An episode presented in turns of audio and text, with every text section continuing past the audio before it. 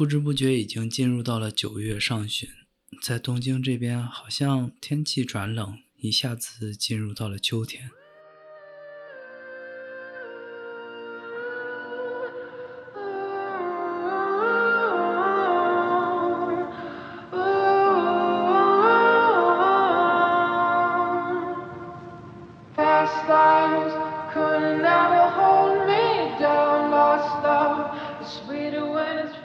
嘿，简单生活碎碎念，我是林林星，这是我的独立播客，在这里呢，继续碎碎念极简主义生活方式以及在日本工作生活的琐琐碎碎。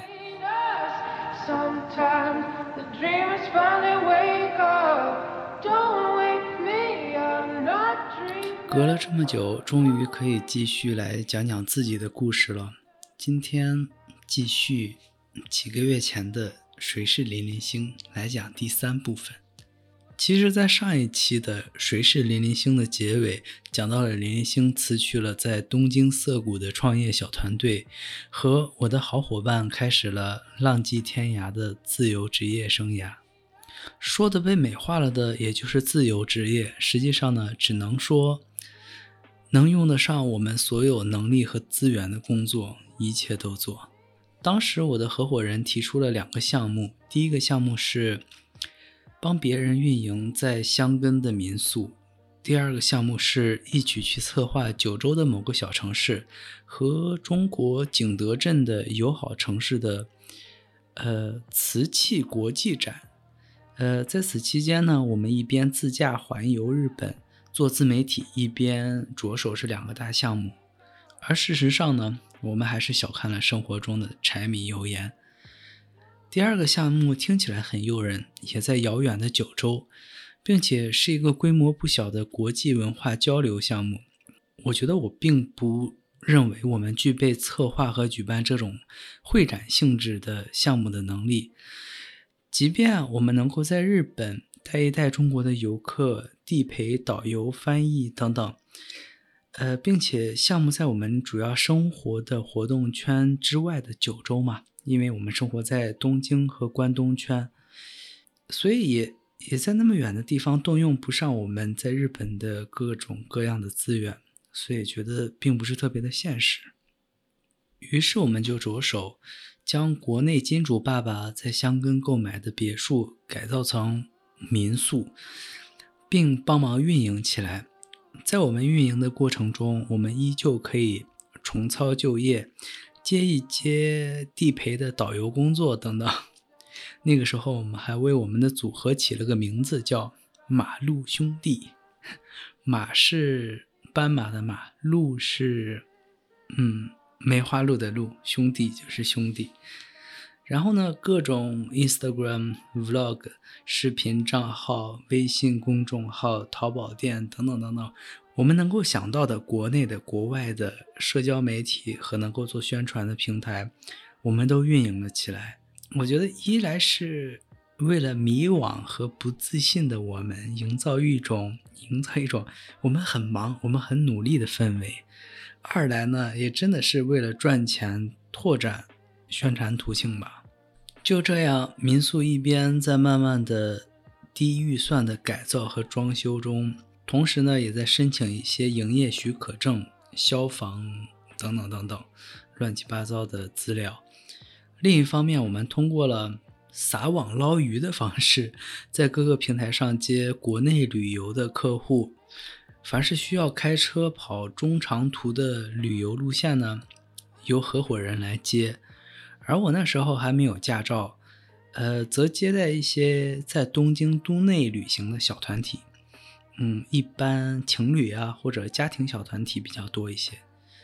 因为东京都内的游玩基本是靠电车、地铁等公共的交通移动嘛，呃，即便有觉得不方便的地方，随时随地也都能叫到出租车，并且我生活在东京多年。也相对于比较熟悉哪里好玩呀，哪里好吃呀，甚至比较 deep 的一些、比较 local 的一些、比较接地气的一些小店、小风景。所谓的最接地气的深度东京旅行体验，还得找像我这样的老油条才好。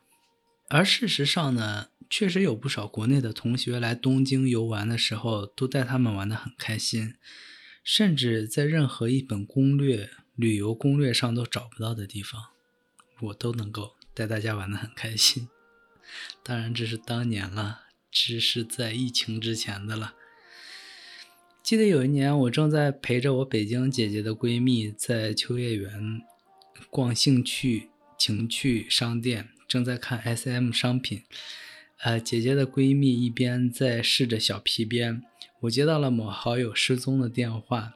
现场的一边呢，就是我旁边的小姐姐呢，正在抽着小皮鞭，啪啪的在那儿选购 SM 的一些商品。然后电话的另一边呢，又为了找我的好朋友帮忙提供什么寻人启事的线索等等等等。有的时候，生活在东京真是一个多元又奇妙的立体都市。好了，废话少说。在那短暂的合伙时光里呢，我们成功申请并运营起了第一家民宿，同时呢，接过不少国内来日本旅行的客人，也交到了一些好朋友，上过了数不清次数的东京天空树、东京铁塔，陪人看了 N 次的美术展。呃，去过 N 次的居酒屋、寿司店，也陪着吃了很多，喝了很多，还有最有名的台场 Team Labo，呃，甚至还陪了一位和我爸爸一样年龄的大叔，两天一夜登顶了富士山。从富士山下来之后呢，又一起泡了温泉。最后，最后我们在新宿的车站遇到了他的女儿，他的女儿只比我小一岁。并且成为了好朋友，一切的一切发生的密度特别高，节奏特别快。现在回想起来，仿佛仿佛像放幻灯片一样。没办法，生活嘛。谁让我们马路兄弟居无定所，职业不详呢？当我们的第一家民宿的运营顺利步入到了正轨之后，我们接待旅客的业务也越来越繁忙。合伙人的建议是我去考个驾照，呃，刚好他也想考那个大型摩托的驾照，在这在日本呢，这是要分开考的。呃，我们可以一起去同一所驾校，同时还能为我们的自媒体频道提供一些话题和素材。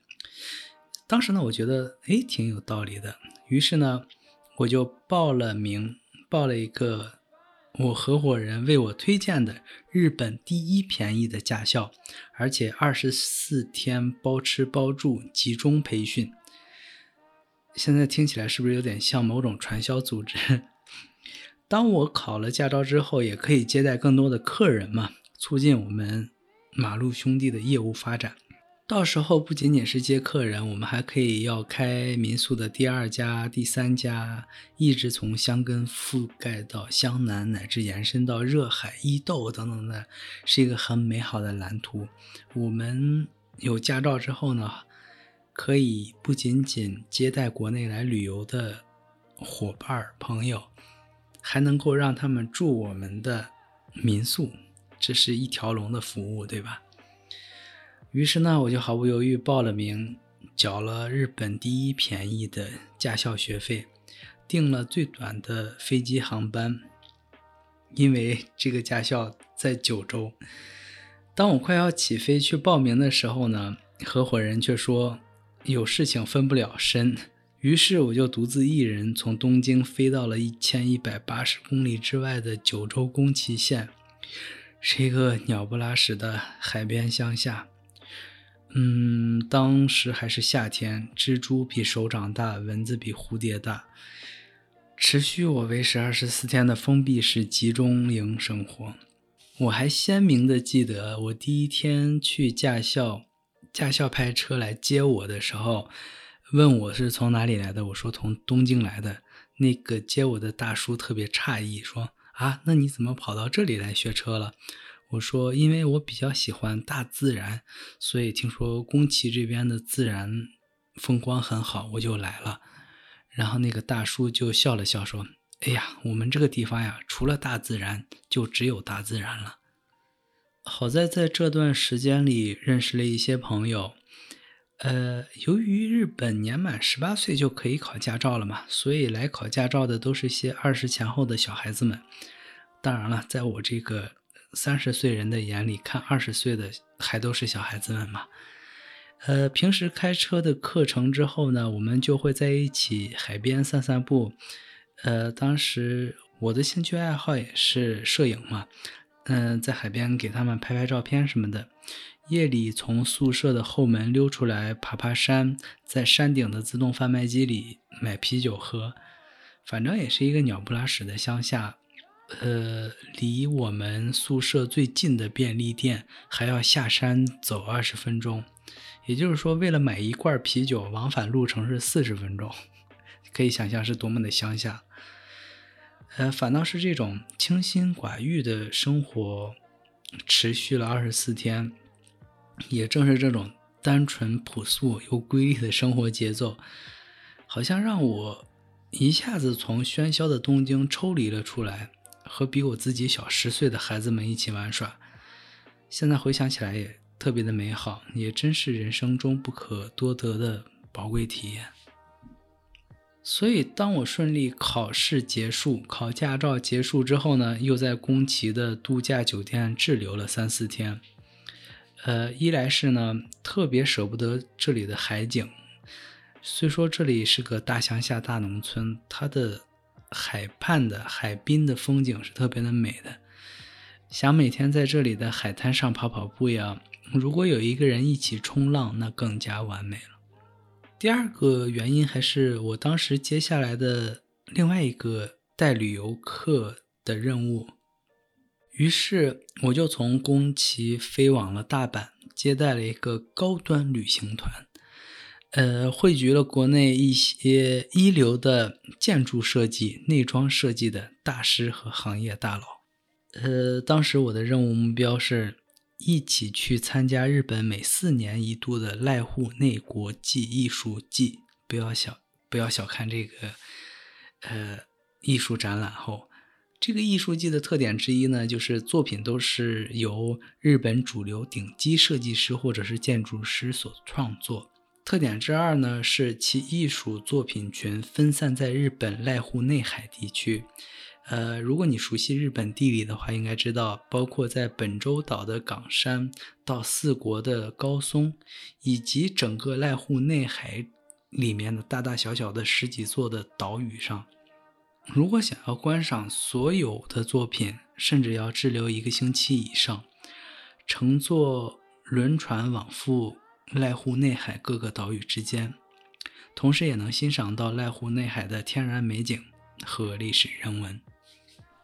好了，在这里我就不给这个艺术季做广告了。稍微对设计、对建筑有些概念、有些兴趣的人们，一定知道这个艺术季的重要性。